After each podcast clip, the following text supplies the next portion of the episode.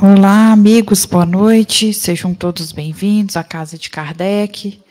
Aos amigos que se encontram no chat, nosso abraço fraterno e obrigada pela presença. Nós hoje vamos estudar o livro A Gênese de Kardec e o tema do nosso estudo é Minha filha, vossa fé vos salvou. E para iniciar a nossa atividade, eu convido a todos para serenar o pensamento, o coração e orarmos a Deus, a Jesus, a fim de criarmos uma ambiência de equilíbrio em nossos pensamentos e nas nossas emoções, e nos conectarmos com os nossos amigos espirituais já presentes, para que o magnetismo, a luz e o amor perpasse por esse ambiente e nos fortaleça.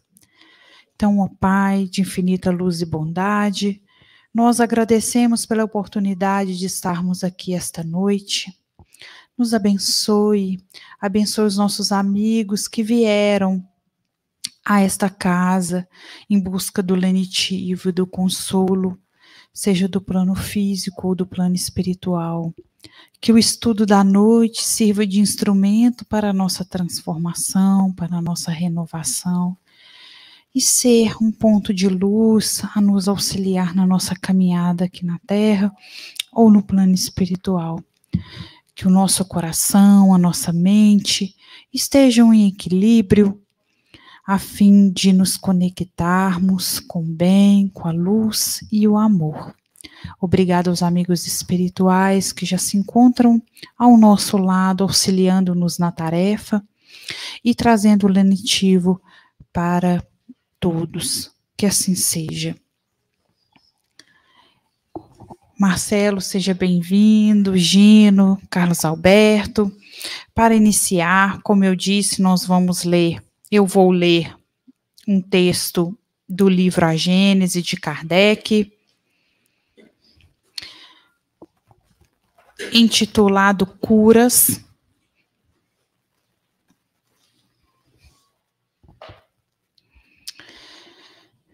perda de sangue. Item décimo. Então, uma mulher que havia 12 anos sofria de uma hemorragia, que sofrera muito nas mãos dos médicos e que, tendo gasto todos os seus haveres, nenhum alívio conseguira. Como ouvisse falar de Jesus, veio com a multidão atrás dele e lhe tocou as vestes, porquanto dizia: se eu conseguir ao menos lhe tocar as, nas vestes, ficarei curada. No mesmo instante, o fluxo sanguíneo lhe cessou e ela sentiu em seu corpo que estava curada daquela enfermidade. Logo, Jesus, conhecendo a si mesmo a virtude que dele saíra, se voltou no meio da multidão e disse: Quem me tocou as vestes? Seus discípulos lhe disseram: Vês que a multidão te aperta de todos os lados e perguntas quem te tocou? Ele olhava em torno de si à procura daquela que o tocara.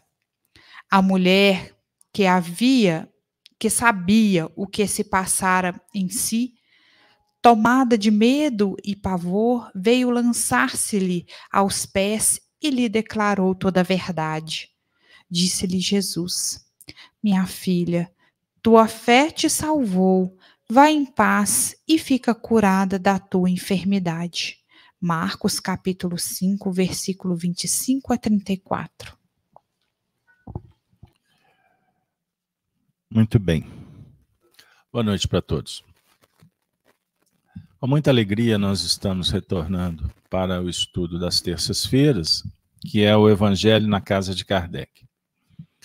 Hoje, especialmente, estamos trazendo o livro A Gênese, os Milagres e as Predições segundo o Espiritismo, para que a gente possa também ter um momento de reflexão com Kardec sobre o ponto de vista doutrinário da passagem. Mas antes, é, naturalmente, a gente, nós vamos gravitar em torno da passagem e vamos também fazer as adaptações às nossas necessidades. ao momento histórico que estamos atravessando, não é mesmo? Então, que Deus nos abençoe. Para iniciar, vale lembrar que essa passagem é conhecida como a cura da, de hemorragia, ou cura da mulher hemorreíça. Então, existem vários títulos, de acordo com, a, com as traduções, mas é uma passagem muito importante que, que, que vem sendo explorada ao longo desses milênios de evangelho. E vale citar que ela está inserida em Mateus 9, cap, capítulo 9, né, versículo. Mateus dá uma resumida em três versículos. Nós vamos trabalhar um pouquinho com Marcos, que na verdade são. Temos aqui nove versículos.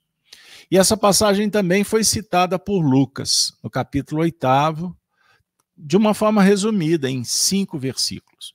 Então não foi à toa que Allan Kardec escolheu a de Marcos, que é a que mais detalhes oferece.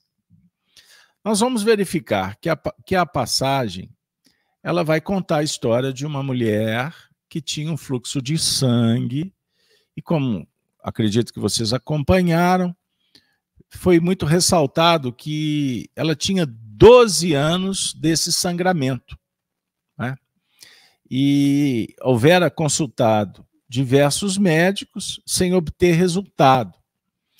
E tem uma expressão aqui interessante em Marcos, porque ele acrescenta o que os outros dois evangelistas não colocaram, que ela sofrera muito e gastou todos os seus haveres piorando cada vez mais. Olha que dado interessante. Então, ou seja, a luta era era feroz, né? E ela consultou todos os médicos, os mais competentes daquela época. Sem entrar no mérito da, da dificuldade, né, da, da falta da precariedade da, da medicina na época, mas era o que era possível ser feito, ela fez. E também tem um detalhe, porque pelo sangramento, dentro do contexto religioso da época, isso era considerado até um, um fenômeno de impureza, sob o ponto de vista religioso, vale lembrar. E definiria também uma possibilidade de contaminação. Esse dado é importante, porque a gente vai ver na passagem que ela toca as vestes de Jesus. Né? Então, podemos subentender ainda, e eu estou buscando aqui até alguns dados oferecidos pelo nosso querido Carlos Torres Pastorino, que essa pobre mulher mantinha secreta sua enfermidade. E o seu pensamento intuitivo dizia-lhe que se tocasse, nem que fosse a borla, né, do manto do Cristo, ela ficaria curada. Então, aqui nós vamos ver que o movimento, a procura que ela empreende, né, a aproximação com o Cristo, foi pautada na sua fé. Ela buscava, ela buscava uma solução. Então, sua prece era legítima. E o interessante, porque intuitivamente Bastava tocar a veste, ela não precisava nem de tocar o mestre ou que o, mestre a tocasse. Então aqui nós temos um outro fator emblemático, né? Porque entra no plano da intuição e dos movimentos ditos metafísicos ou sobrenaturais, que nós vamos trabalhar aqui com Allan Kardec. O certo é que quando a mulher que se fizera de sua emoção ao sentir-se curada, viu que fora descoberta. Essa, esse trecho da passagem também a gente vai ressaltar. Porque ela é descoberta e confessa. Porque Jesus pergunta: quem me tocou? Ele pergunta para o discípulo, e ela diz: fui eu. Então ela se revela num gesto corajoso. E o mestre vai responder sem a mínima restrição limitando-se a atribuir todo o mérito do ocorrido, ou seja, a cura, à fé dela. Então, o mérito estava na fé, ou seja, a busca fiel ao que realmente ela entendia ser a sua necessidade. Então, nós temos é, nessa passagem diversas facetas que nos ajudam a nos aproximar um pouco mais das leis divinas, porque o objetivo do Evangelho é propor para todos nós a vivência das leis para sermos felizes, viver conforme a lei divina, ou seja, conectados com Deus e os seus propósitos, que é, na verdade, a evolução de todos nós. Então, eu agora vou propor que a Denise, que fez a leitura da passagem, possa trazer para nós Allan Kardec, continue que agora é o item 11, pois Kardec vai dar, vamos dizer assim, uma explicação do fenômeno da cura sobre a ótica espiritista, que é o objeto principal da nossa reflexão de hoje. Então, por favor, traga Kardec. Estas palavras. Conhecendo a si mesmo, a virtude de que dele saíra, são significativas. Exprime o movimento fluídico que se operara de Jesus para a doente. Ambos experimentaram a ação que acabara de produzir-se.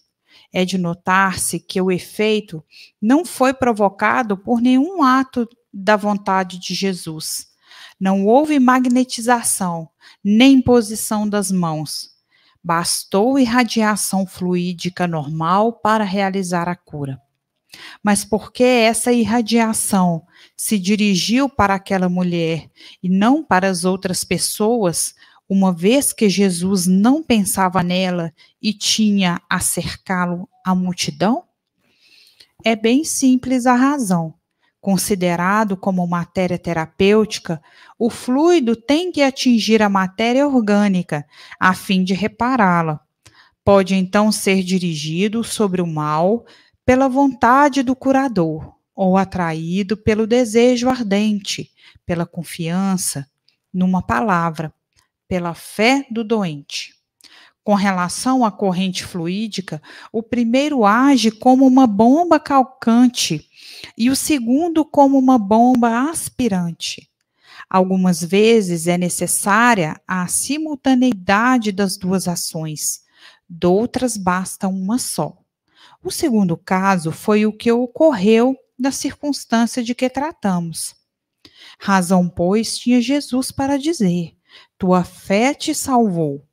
Compreende-se que a fé a que ele se referia não é uma virtude mística, qual a entendem muitas pessoas, mas uma verdadeira força atrativa, de sorte que aquele que não a possui opõe à corrente fluídica uma força repulsiva, ou pelo menos uma força de inércia que paralisa a ação.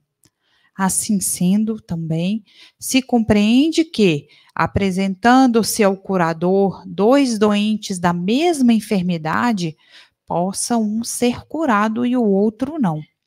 É este um dos mais importantes princípios da mediunidade curadora e que explica certas anomalias aparentes, apontando-lhes uma causa muito natural.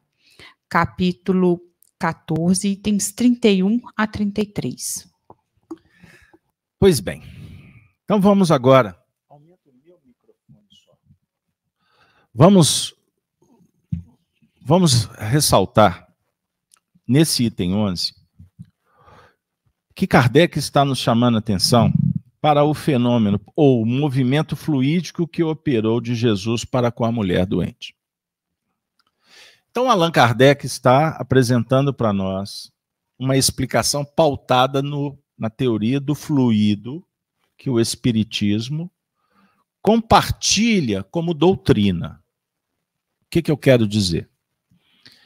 Que Franz Anton Mesmer, que viveu antes de Kardec, trouxe a teoria desse fluido como a matéria básica, a matéria primeira, fundamental.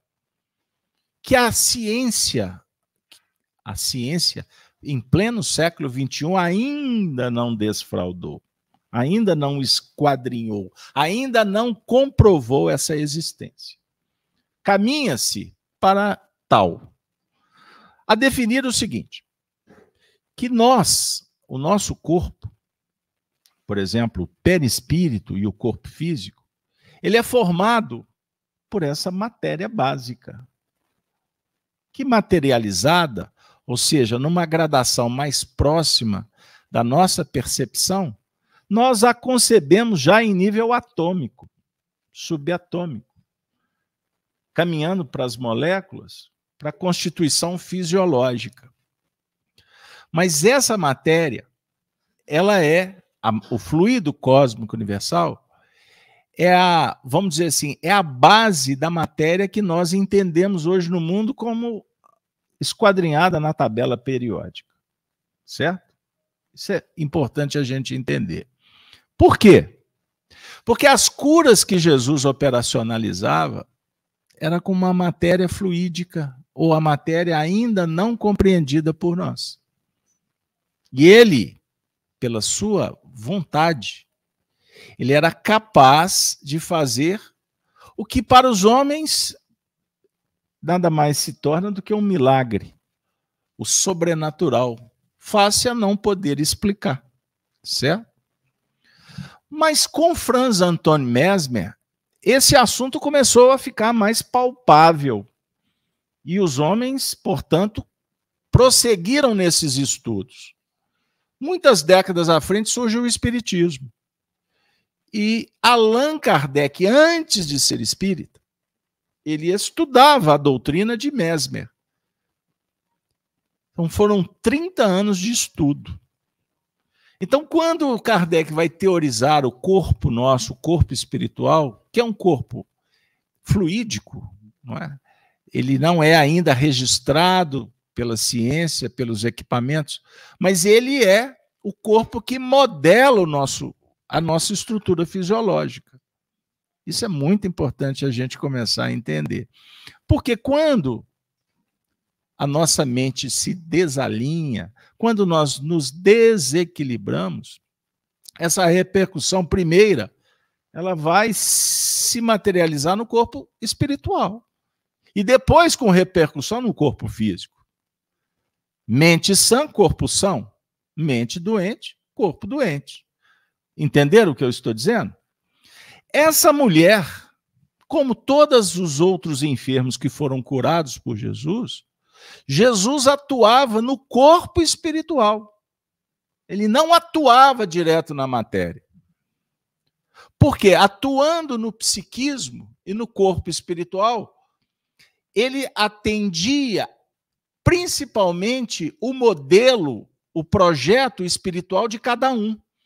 Porque se ele detivesse em atender à cura apenas dos corpos, ele não estaria indo na raiz do problema.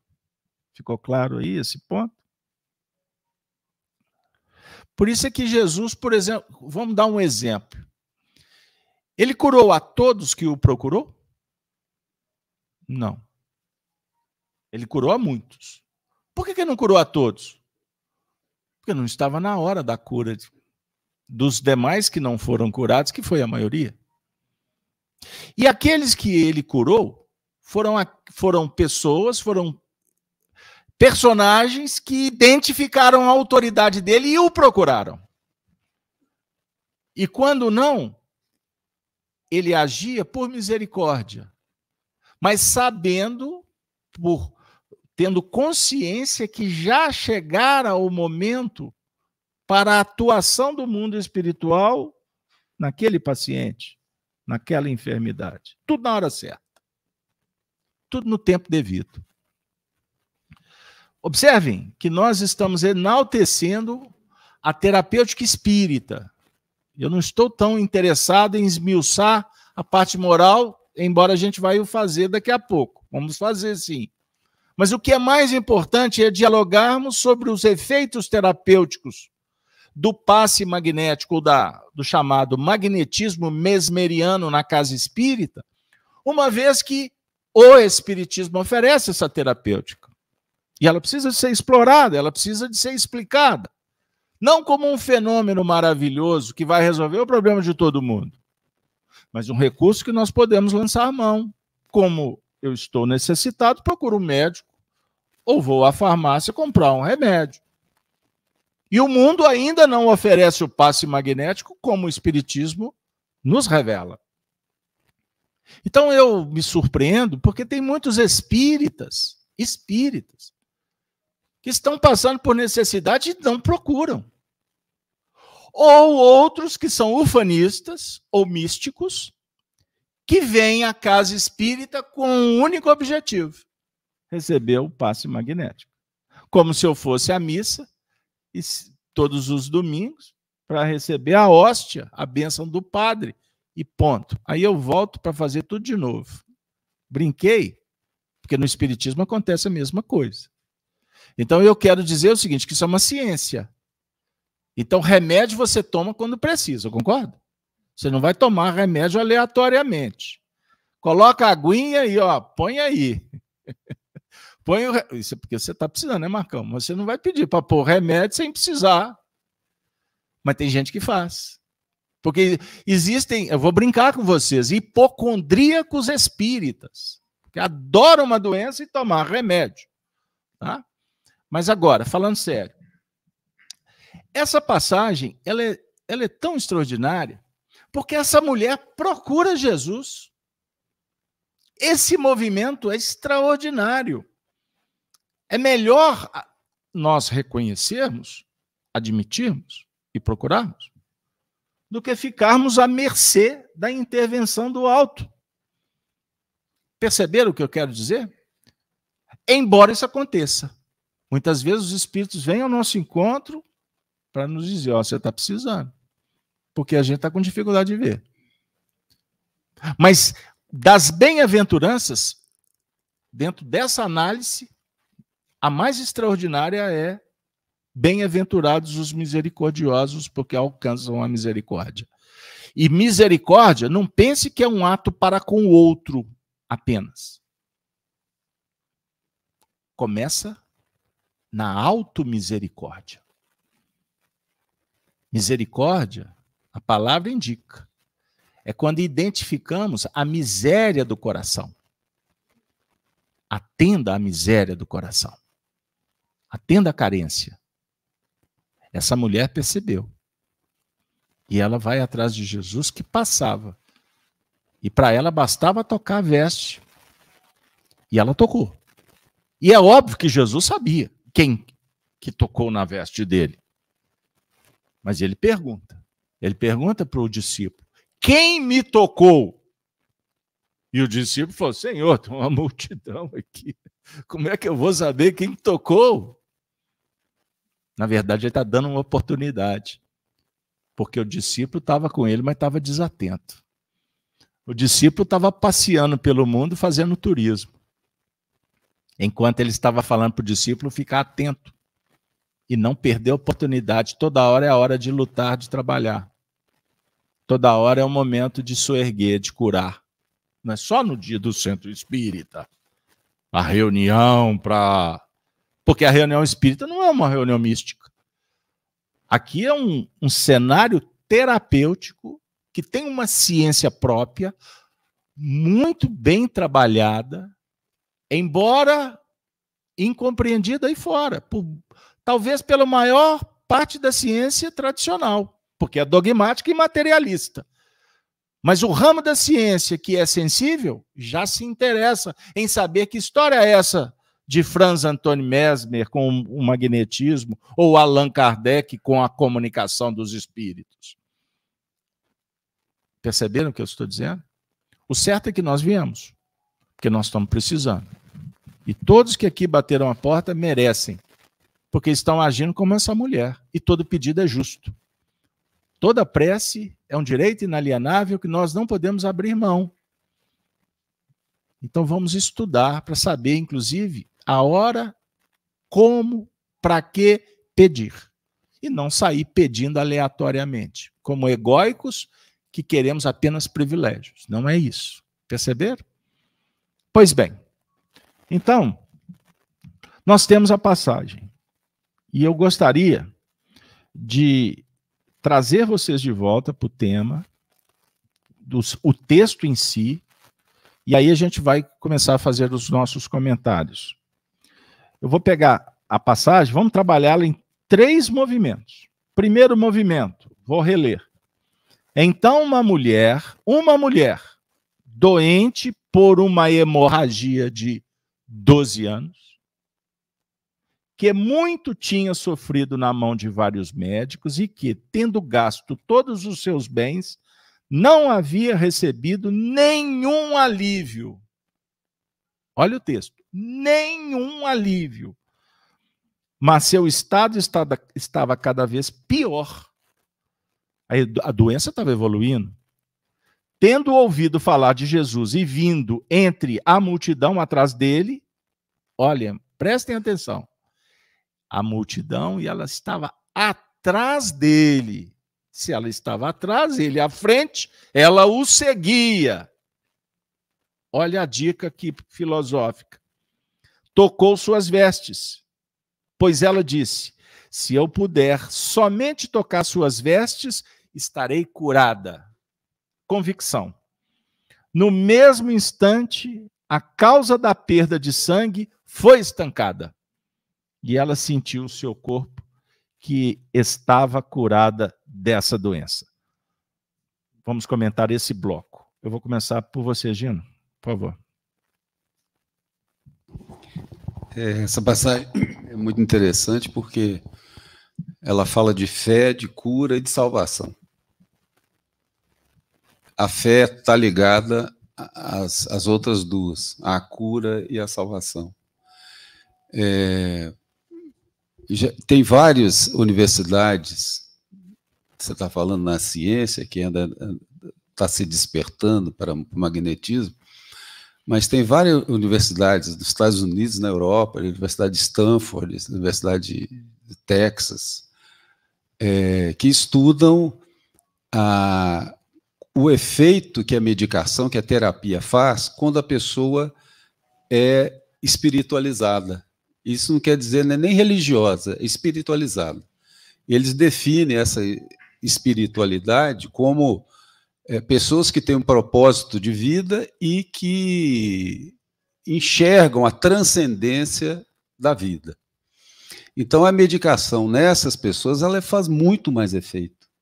Isso, isso já, já, tem estudos assim claros, concretos falando sobre isso, né?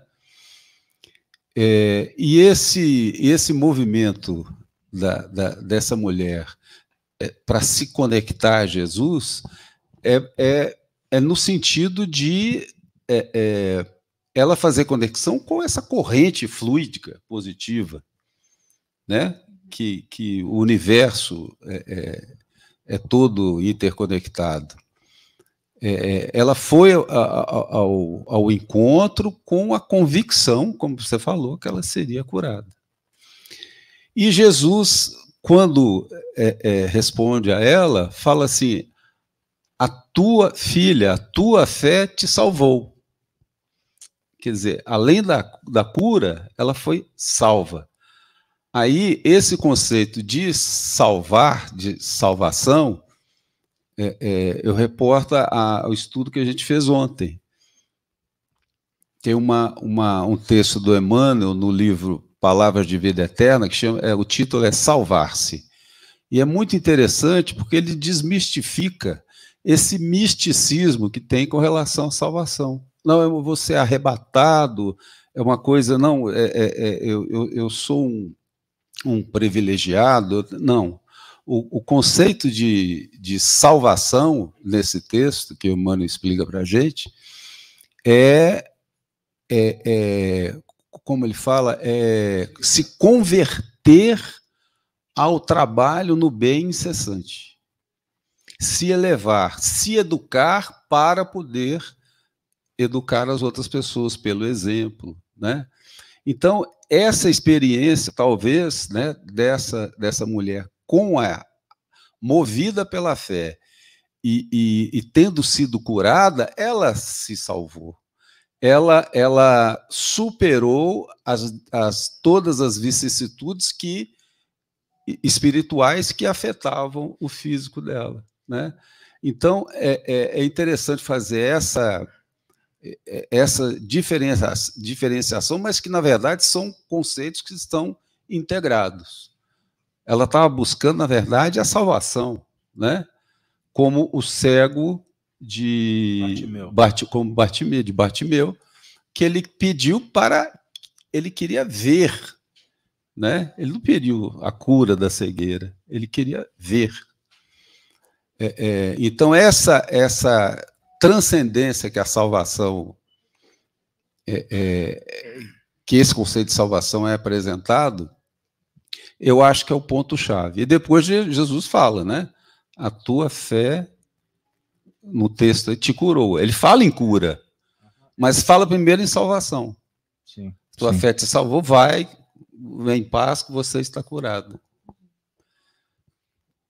É, só para agregar o que você colocou em nível de ciência, existem estudos, por exemplo, foi, foi feito com, com grupos, pacientes com doenças graves, é, grupos que recebiam orações à distância. Nesses grupos, aquela a parte do grupo que sabia que estava recebendo a oração à distância, outra parte que não sabia que estava sob, orienta, sob a irradiação à distância, e um terceiro grupo com o mesmo painel de doenças que não estavam envolvidos nas orações à distância. Foram estudos feitos durante décadas. E se chegou na seguinte conclusão: que os dois grupos que recebiam oração tiveram respostas para os tratamentos de uma forma muito mais eficaz. É, e o grupo, dos, do, do grupo que estava recebendo a oração, aqueles que sabiam que estavam sobre a, sobre a irradiação, as respostas foram muito, muito mais eficazes. Então, nós temos aqui já experiências sobre o ponto de vista da oração, da fé do grupo, né? É, ou seja, estarmos abertos para receber a oração, procurarmos a oração, entrar em conexão com grupos de oração ou nos mantermos indiferentes. A vida, ela nós podemos constatar isso na prática, o valor, a importância, e você frisou muito bem, desses da espiritualidade. Nós não estamos falando de religião. Espiritualidade, gente, só para conceituar. Espiritualidade é, é conceber a imortalidade da alma. É espiritualidade é transcender o que é material. É isso. Religiosidade é outra coisa, é um é sentimento. Não, é? não estou falando da religião tradicional. É o indivíduo que se movimenta com esses princípios da religião do que parte do coração. Então, tudo que é sincero tudo que brota da alma, todo movimento virtuoso, autêntico, é religiosidade. Marcelo, vamos lá? Vamos nesse enfoque, vamos nessa linha de, da, da terapêutica, por favor. Essa, essa passagem ela é muito rica de, de informações.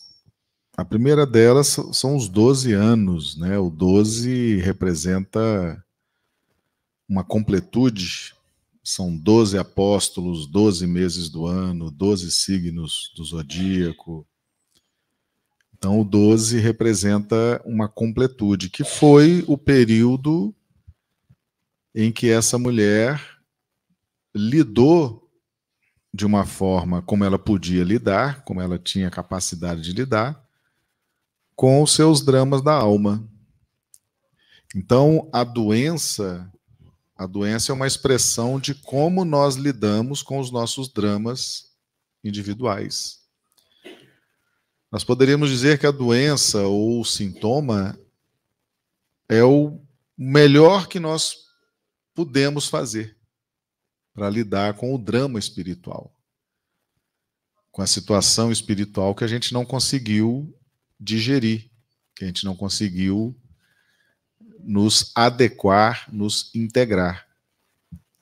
Então a gente não não sabendo lidar de uma forma ainda adequada, e ela gastou os 12 anos para alcançar essa essa forma adequada de lidar com seu drama espiritual.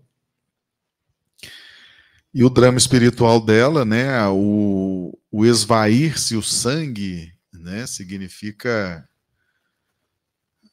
doar a vida, né, deixar a vida escoar, deixar o amor, né, a vida, o amor. Ela não sabia lidar com o amor. É, o sangue é vida, o sangue é amor, e aquilo estava indo embora, estava sendo desperdiçado. Então ela, ela não sabia lidar com aquilo. Ela demorou 12 anos lidando como ela podia, daquela forma, até que, como diz o livro dos Espíritos, né, as nossas provas estão nas mãos de Deus. Às vezes, Deus permite que a prova dure longo tempo para que a gente possa aprender aquilo que deva ser aprendido. E os 12 anos traz exatamente essa essa mensagem de O Livro dos Espíritos, né? As nossas provas estão nas mãos de Deus e vai, vai durar o tempo que Deus entender que seja necessário para a gente aprender a lidar com aquela situação. Então, quando ela toca Jesus, quando ela vai em busca, ela cria uma alternativa de lidar com seu drama pessoal. Então, em vez de adoecer, ela encontra uma solução que foi ofertada por Deus para nós, que é a vinda de Jesus. E ela conseguiu entender isso ao final de 12 anos.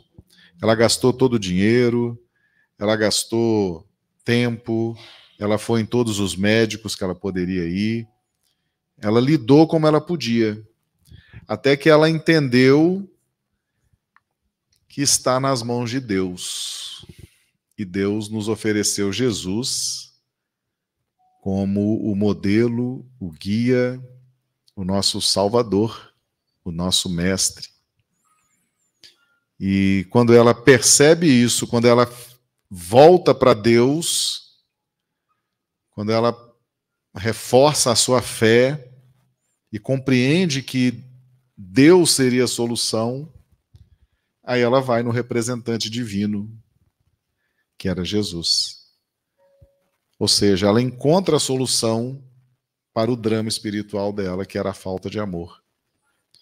E ali ela se nutre das energias amorosas do Cristo e, e, e resolve, resolve a sua situação, né?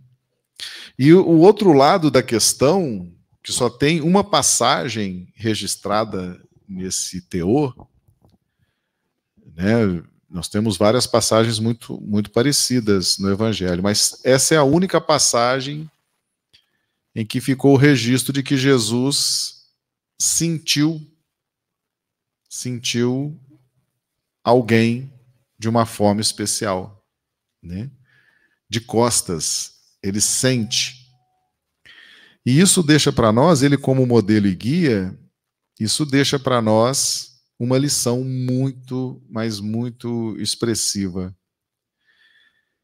que é o exercício do sentir, do sentir o outro, do sentir a psicosfera, do sentir o entorno, de ter essa essa faculdade de sentir treinada, aperfeiçoada, e o quanto que essa capacidade de sentir o outro propiciou a Jesus a oportunidade de ajudar. Percebe? De ajudar. E de ser ajudado.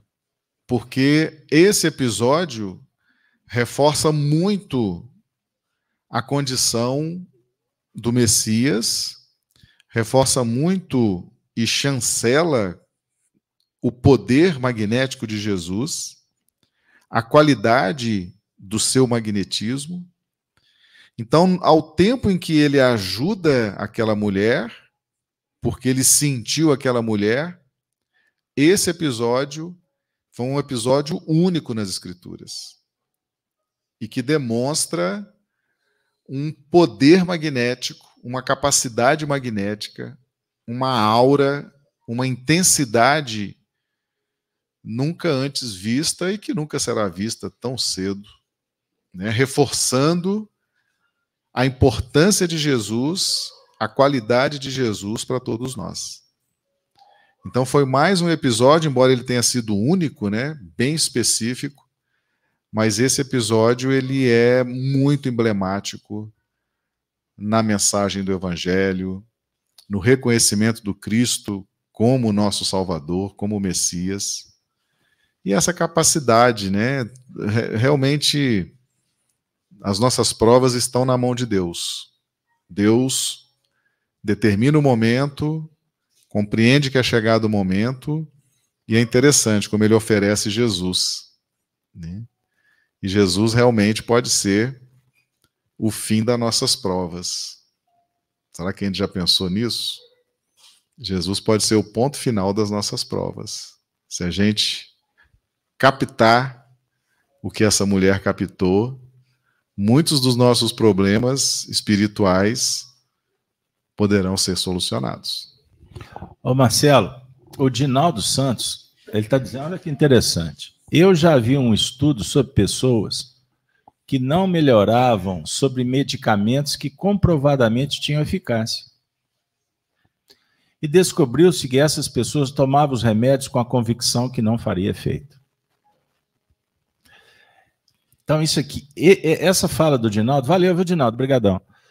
Ela, ela tem tudo a ver com o estudo da fé. A fé, é, a fé no seu sentido de fidelidade. Fidelidade aos princípios, aos valores.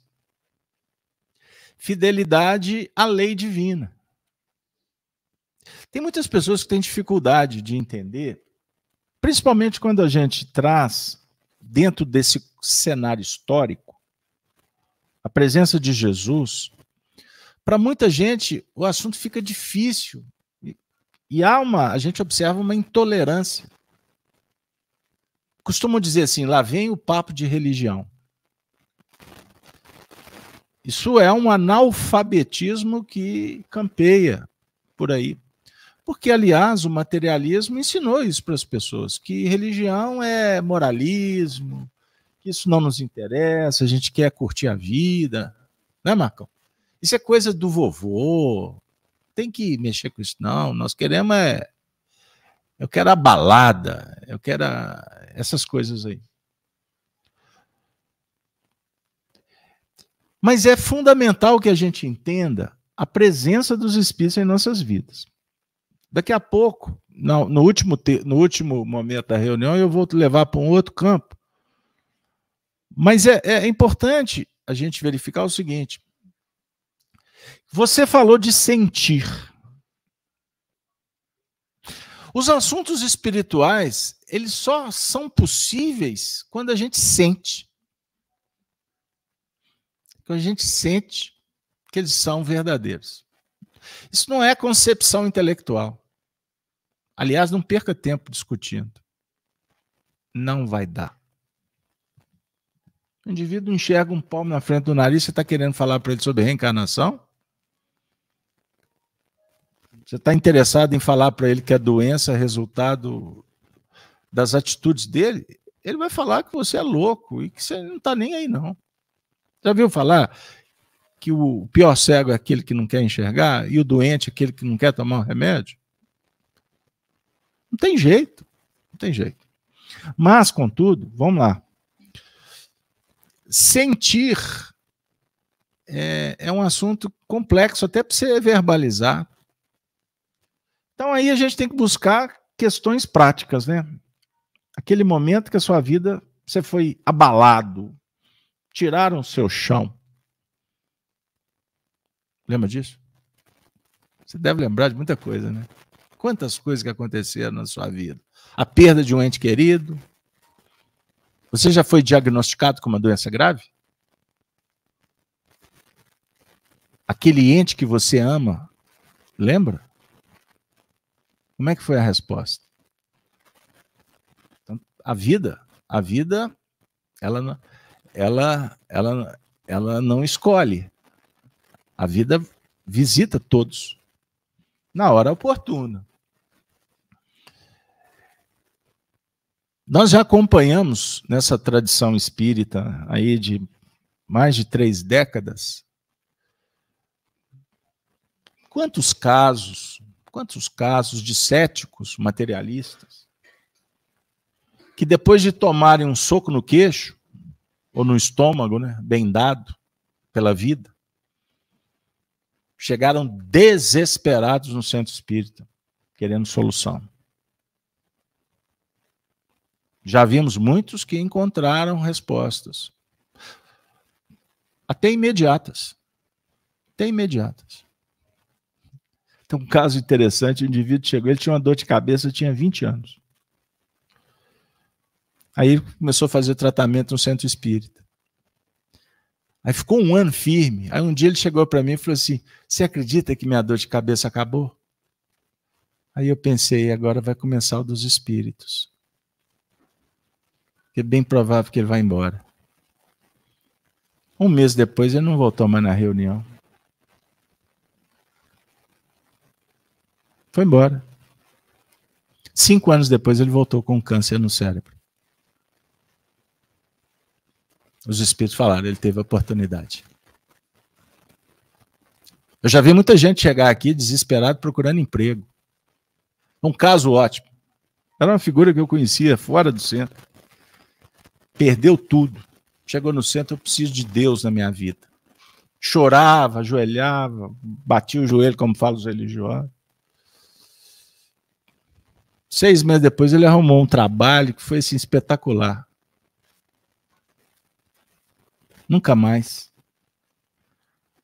Até que o casamento foi embora, os filhos abandonaram.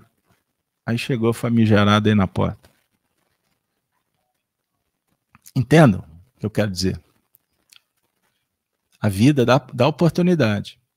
Então, essa mulher, esse, esse símbolo dos 12 anos que o Marcelo enalteceu aí, ele é muito importante. Porque é, esse 12 aí é um mais dois da unidade da dualidade, da universalidade também, do número 12, no sentido de grupos, de apóstolos, de tribos, as 12 tribos de Israel, tem todo um símbolo. Completude. Então, tem momentos que o indivíduo, quando ele atinge a maturidade, a dor toma outra conotação. Porque para o, nós espiritistas temos o interesse em estudar a dor moral que não é competência nós estudarmos a dor física, é da ciência. Senão nós vamos fazer o quê? Prática de curandeirismo? Não, não, não é o nosso objetivo. Agora, nós oferecemos o recurso magnético aqui que a ciência não conhece, mas não vai alterar em nada o placar da ciência. Mas eu também já vi muitos médicos nos procurando falando assim, o que, que vocês fizeram? Certa feita no grupo Werner, uma junta que veio da Universidade Federal procuraram a gente, pediram para assistir às nossas reuniões de tratamento. Por quê? Apresentaram o quadro. O indivíduo tinha um câncer no cérebro, com cirurgias ajustadas, marcadas. O indivíduo começou a procurar houve uma intervenção divina, começou a ter problema, a cirurgia foi atrasando, não conseguia marcar, o médico viajou, acontecia de tudo. E ele firme no tratamento no centro espírita. Quando chegou, conseguiram marcar a cirurgia, ele convicto chegou para o médico e disse, eu quero novos exames. Eu disse, mas para quê? Eu quero novos exames, eu pago. Cadê o tumor? foi desmaterializado dentro do cérebro dele sem qualquer abertura. E os médicos quiseram pesquisar o assunto. Eu disse, mas estuda Kardec. Vocês não vão ver nada aqui de fantasmagórico. Vocês não vão ver nada aqui de, de, de sobrenatural. O que vocês precisam de estudar é a fé das pessoas que o materialismo quer destruir. Entendam que, que, quando a gente fala desse assunto, Outro dia disseram que a gente aperta muito parafuso. escutei isso hoje. Não, mas vocês são muito incisivos. Eu pergunto para você: Você acha que nós temos que vir aqui passar pano? Será que nós temos que ser coniventes com o erro? Até quanto que eu vou ficar protelando? Eu vou ficar esperando a doença chegar na minha casa? Quantos pais já nos procuraram? Meu filho está condenado. Lembra daquela história? O pai desespera. Entenderam? Então, o que é a dor? É um fenômeno que a ciência luta para resolver. Mas um homem, um médico, um sacerdote por excelência, ele sabe que ele tem limites. E quantas vezes eu também já ouvi pessoas chegarem aqui e falarem assim: meu médico pediu para mim procurar uma religião, que eu preciso de trabalhar minha fé. Também já escutei isso. E as pessoas trabalharam a fé e o resultado para o médico foi satisfatório, porque uniu a terapêutica do mundo com a terapêutica divina. Entendam. Agora foi o Gino que falou não? que o indivíduo mais espiritualizado, imunidade. Ele está fortalecido. Lembram que os discípulos, nenhum discípulo de Jesus morreu doente. Todos foram sacrificados. Só João Evangelista morreu depois de 100 anos. Por quê? Porque eles amavam. E já existem estudos, estudos, que comprovam que quanto mais o indivíduo se envolve com as pessoas, no sentido virtuoso, maior longevidade, qualidade de vida, bem-estar. Ele não tem tempo para reclamar da vida. Não tem tempo para ficar discutindo sexo dos anjos em rede social, fazendo selfie. Tão bonitinho, né? Eu acho maravilhoso. Tirando foto para quem? Para quem que ele está mandando foto? Para quem? Ele tem que fotografar a intimidade dele. Entendam isso com todo perdão, com toda com toda a misericórdia que eu preciso de todos que frequentam as, as redes sociais. A minha opinião não significa nada. Mas eu pergunto para vocês o que que eu estou fotografando? Eu não estou com dificuldade de olhar para a doença que está aqui dentro. Essa mulher, entendeu isso. Ela estava cansada. Porque 12 anos sangrando, imaginem. Imagine que desconforto para aquela mulher contaminada. Pensa no preconceito. Eu estou no ambiente externo, tá bom? Não estou trabalhando psicologicamente naquilo. Não estou aprofundando, não. Mas eu queria que a voz adocicada, poetizada de Denise, comentasse essa frase, que só as mulheres são capazes. A mulher disse: Se eu puder somente tocar suas vestes, estarei curada. Se eu puder. Ela não saiu desemboladamente, não, Denise. Ela falou assim: se eu puder, estarei curada, Denise. Fala aí. É, o, o que levou essa mulher até Jesus foi o sofrimento que ela passou durante tanto tempo. E o que me chamou a atenção foi a humildade dela diante dessa frase que você acabou de ler. Ela foi recorrer ao que a terra já não podia, que são as questões materiais, que somente o Cristo pode nos dar. E ela foi tão humilde que ela buscou ali ardentemente é, o sentimento, a vontade dentro do coração dela, o mínimo, né? Se eu puder encostar, se eu puder tocar, que seja. Então ela trazia dentro do coração uma esperança muito grande de que ao tocar as vestes do Cristo ela pudesse ser curada. E ela o fez.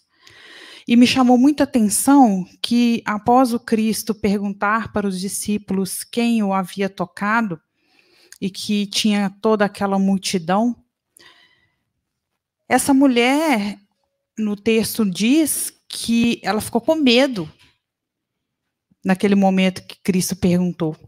E ela foi tão humilde que ela caiu de joelhos no pé do Cristo, nos pés do Cristo, e criou exatamente a conexão da vontade, do desejo, da fé com o magnetismo do, do, do nosso do nosso mestre. Então ali foi criada essa conexão e, e houve a cura. E eu fiquei pensando aqui no estudo se ela tivesse no meio dessa multidão perdido a oportunidade quando foi perguntado quem me tocou, se ela não tivesse se pronunciado, se ela não tivesse tido essa posição de, de, de se ajoelhar, ela teria perdido a oportunidade. Então, ficou martelando muito isso na minha cabeça, nós todos, eu, Denise, né, na minha trajetória aqui na Terra, e que a gente tenha fé, mas nos momentos derradeiros a gente se esconde, a gente se afugenta. Então, que possamos ter, além da humildade, a coragem de se posicionar e realmente colocar aquilo que a gente deseja e precisa, principalmente diante de um sofrimento que na maioria de nós vergasta, um sofrimento que tem batido muito à nossa porta. Então, que possamos ter essa humildade e essa coragem de nos apresentarmos é, com o intuito de resolvermos realmente a nossa questão.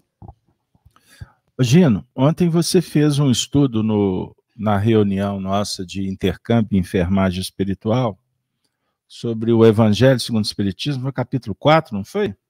Foi sobre a reencarnação. Eu queria que você trouxesse para nós os aspectos do compromisso com a reencarnação, com os desafios, no sentido de estarmos aqui para resolver os nossos dramas existenciais. Por favor. É, nesse, nesse capítulo, é, só sintetizando assim, Kardec é, lembra que, que Deus impõe a, a, encarnação com vários objetivos. A gente desenvolver a inteligência, é, colocar à prova o nosso livre-arbítrio, é, mas principalmente para que a gente pudesse se engajar no trabalho e na obra do Cristo. É, e quem é, é, ficasse, quem compreendesse, quem compreende isso, né, tem uma trajetória mais curta, né, mais é, é, com menos percalços.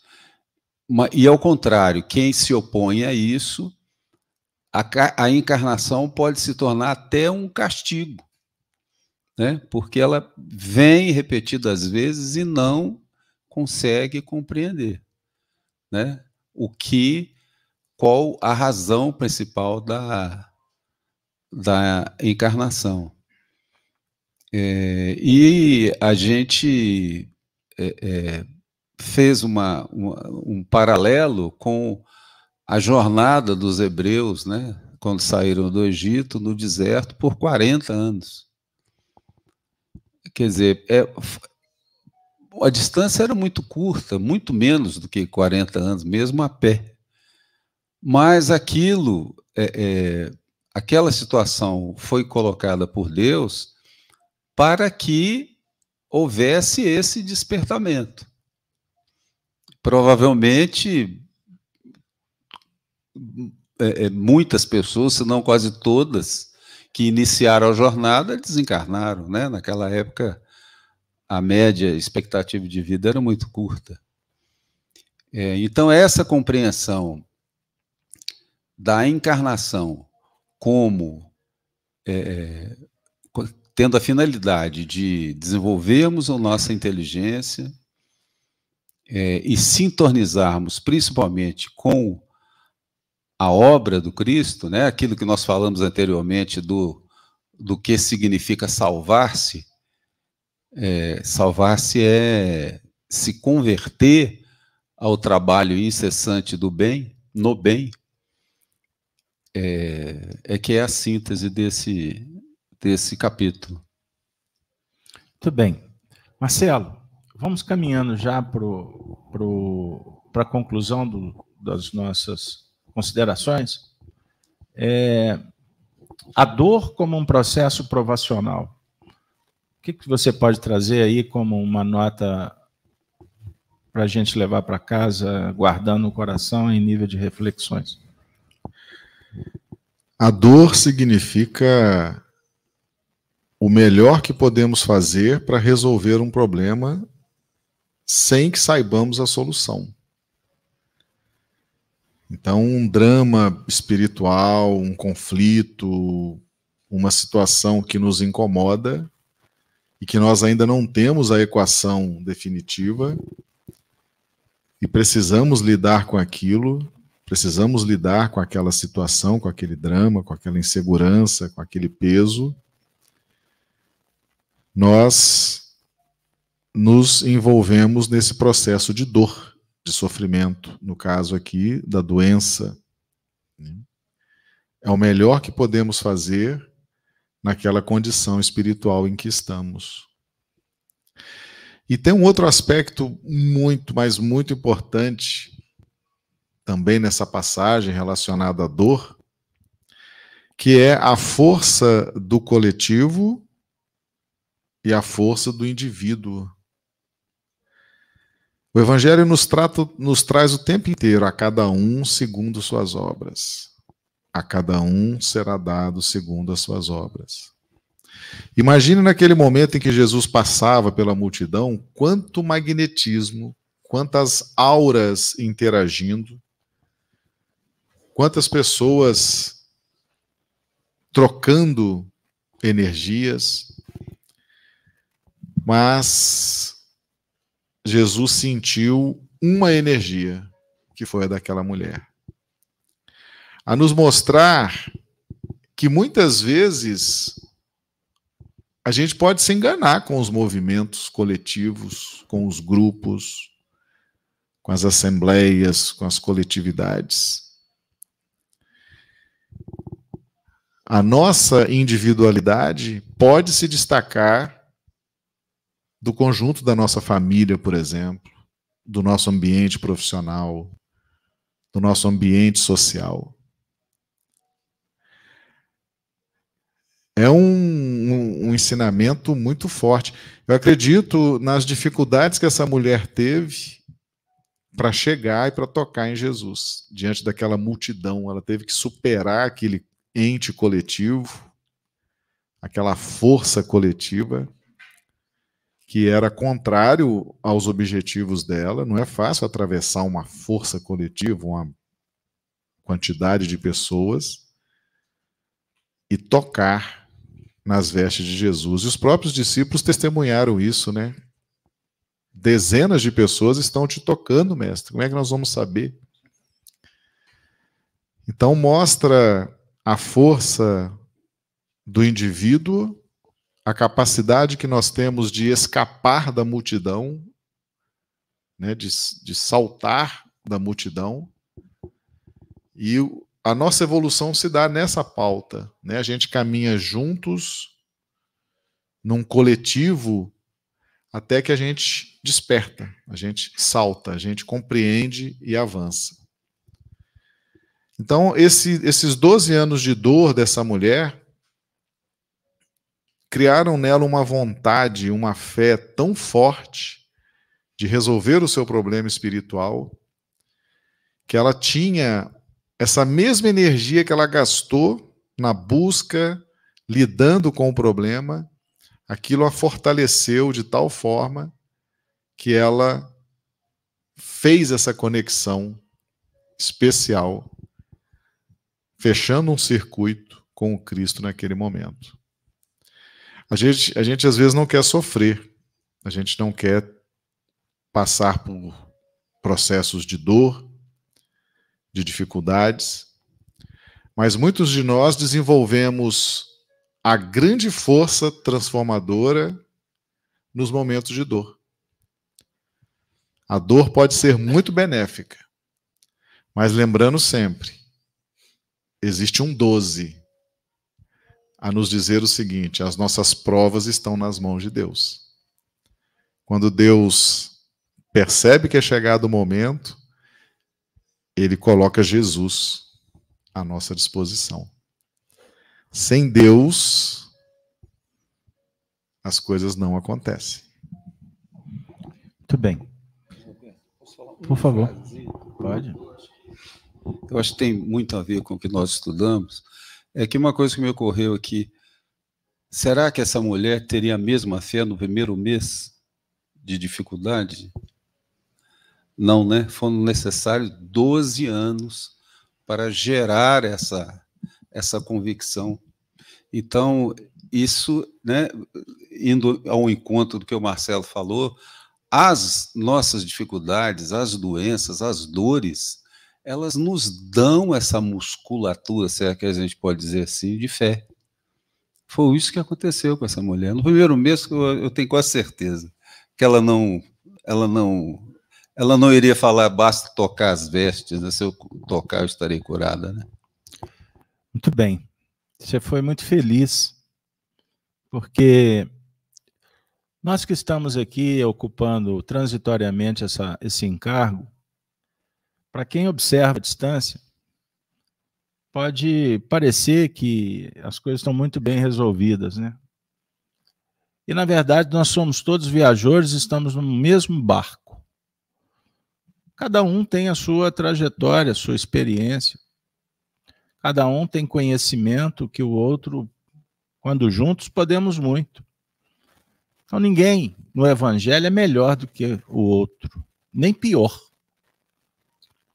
E, e você, quando fala em fundamento da fé, a fé espírita é fé raciocinada e iluminada, não é só fé que raciocina. É um raciocínio iluminado pelo amor. Pense nisso. Por isso que, intelectualmente, nós precisamos de trabalhar, sim, conceitos, Quantos livros você lê por mês? Hein, Bruno? Quantos livros você leu esse mês? Não responde, melhor. Tá brincando. Quantos livros você lê por ano? Mas eu estou falando livro bom. O que, que é um livro bom? Um livro que fala de virtude, que fala de moral, por exemplo. Então, assim, isso tudo é um trabalho, é um processo. Eu sempre, quando chego no centro espírita, eu falo, eu, eu me recordo quando eu vim a primeira vez. Eu não me desconecto do primeiro encontro. Primeiro, porque eu não posso perder o objetivo que eu cheguei. Não posso esquecer quem me acolheu. Porque como eu posso trabalhar humildade numa escola sem gratidão? E é muito comum conviver com pessoas ingratas. Você é grato? Você é grato a Deus por existir? Você agradece a Deus? Hoje eu vi um vídeo de um companheiro que a mãe ensinava ele. Ele morava na, na comunidade. A mãe falou assim: todo dia, ajoelha meu filho, olha o sol e agradeça por você estar vivo. E você é meu filho, você é lindo. Mas você vai ser mais bonito ainda quando você agradecer ao sol, a Deus por você existir. Ele não esquece disso. Ele sempre se lembra da mãe que o ensinou a orar, a ser humilde, a agradecer a tudo. Então você imagina o indivíduo lá dando a, entrevista com 60, 70 anos de idade, lembrando do que aconteceu quando ele tinha 5 anos de idade. Ele não perdeu, ele não perdeu o princípio. Ele não, não abriu mão do valor. Ele foi até, até o fim. Então, o Marcelo, sem que soubesse, eu queria sugerir que vocês estudem um, um texto intitulado As Expiações Coletivas, está no livro Obras Póstumas. É uma comunicação espiritual que depois Allan Kardec traz um tratado doutrinário, e o, sem que ele soubesse, eu estava aqui deixando para o final, e ele, ele fez um comentário exatamente que tem a ver com isso aqui. Porque o Espiritismo dá a conhecer o quê? Que existem leis que regem o universo. Sejam físicas ou morais, materiais e intelectuais. Estudadas, compreendidas, nos dão a chave para entender o fenômeno da vida.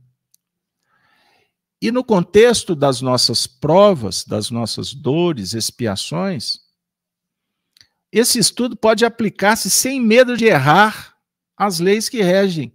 Prestem atenção no que o Kardec vai dizer. As leis que regem o indivíduo, a família, a nação, as raças, ao conjunto dos habitantes dos mundos, não é só daqui, os quais formam individualidades coletivas.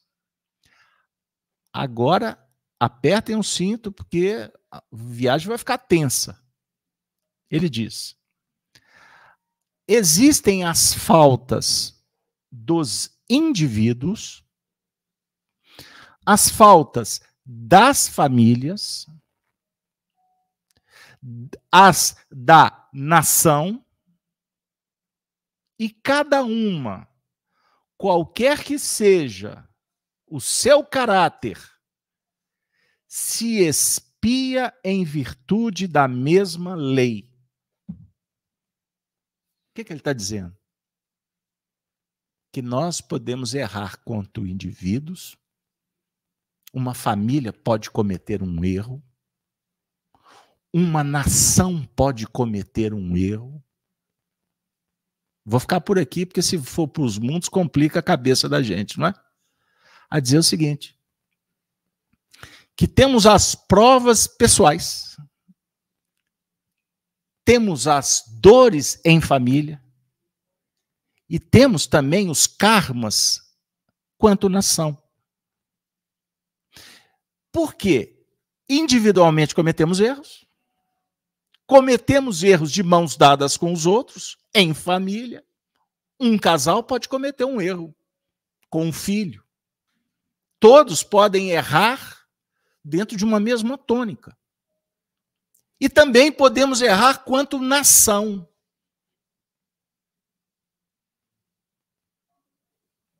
Entenderam? Não precisa explicar. Por que, que nós estamos sofrendo hoje em dia? que nós erramos individualmente, quanto família e quanto nação. Então não existe bala perdida. Se nós estamos sofrendo na mão de inquisitores, é porque nós ou os escolhemos, ou fomos indiferentes, ou co-participamos do processo. Por que, que você está sofrendo indiferença dos filhos? porque você também contribuiu para que eles sejam materialistas, céticos, irreverentes, ingratos. Então ninguém vira as costas para o outro de graça. Entender? Então a dor, ela está batendo na porta. E nós chegamos, como vocês têm ouvido, estudado, chegamos na hora crucial da evolução do planeta. Então ouçam enquanto é possível ouvir. Conta a história que todos todos os povos que caíram em ruína, todas as quedas dos grandes impérios, como também dos planetas, quando entraram em grandes mudanças. E a Bíblia é pródica dessas histórias. Os profetas avisaram que ia acontecer. E o povo não deu ouvido. Nós estamos caminhando para um momento doloroso. Ouçam enquanto é possível ouvir. Busquem a fé. Busquem Deus. Aproveita enquanto estão com eles, os seus entes queridos. Não deixa para depois o que você pode fazer ontem, porque a, o relógio está numa velocidade absurda. Porque pode ser que amanhã a gente chegue na seguinte condição me avisaram e eu não dei ouvido. Para terminar, essa mulher pediu ajuda. E ela ouviu uma frase que todos gostaríamos de ouvir: Minha filha, vossa fé vos salvou. Ide em paz e estejais curada de vossa doença para sempre. Não volte, não volte atrás. Saia do erro enquanto é tempo. Arrependa-te. Confesse os seus erros a Deus, a Deus. Peça perdão. Ele não quer te punir. Deus espera que você seja feliz. Mas ele também vai dizer para você que é necessário que você faça por onde. Ninguém pode fazer. Ninguém pode escrever por você o livro da sua própria vida. Pense diferente, que eu não tenho dúvida que a sua vida será diferente e você vai encontrar o que você procura.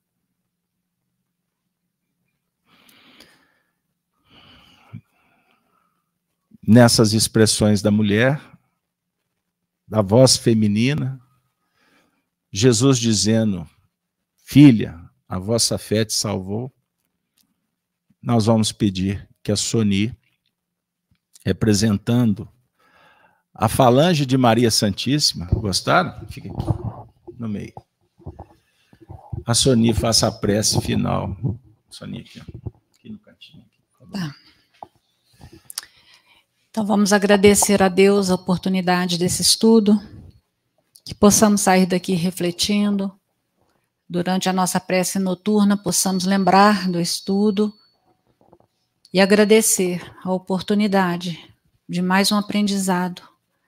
Vamos colecionando ao longo do tempo, amealhando essas pequenas palavras, os pequenos conselhos que a doutrina espírita nos traz, os toques de como lidar com a nossa vida, com a nossa existência atual, trabalhando dentro de nós essa fé, essa vontade e a expressão maior do amor, que é o amor de Deus através do seu Filho Jesus. Vamos agradecer a Jesus, a Maria Santíssima, a nossa mãe querida, a oportunidade de estarmos nessa casa de luz, de bênção, de amor, de caridade que a todos acolhe, encarnados e desencarnados, na medida do possível e na medida do merecimento de cada um. Vamos agradecer a oportunidade dos estudos, a oportunidade da vida, da nossa atual existência, e que possamos reconhecer realmente as nossas faltas, pedir a Deus que possamos corrigi-las no momento oportuno e que tenhamos a fé, como esta mulher, que foi o exemplo de hoje, de fé pura, sincera. E ela somente pediu, ela somente solicitou. E é isso que nós temos que fazer: abrir o nosso coração para que a fé seja abundante e nos toque interiormente, curando todas as nossas feridas, as nossas mazelas, que possamos distribuir o amor quando daqui sairmos e que possamos retornar aos nossos lares em paz e segurança sabedores de que semana que vem estaremos aqui de novo para ouvir mais uma, uma vez o Evangelho de Jesus, para podermos refletir sobre a nossa atual caminhada. Obrigada, Jesus, obrigada, Maria Santíssima, esteja sempre conosco. Que assim seja.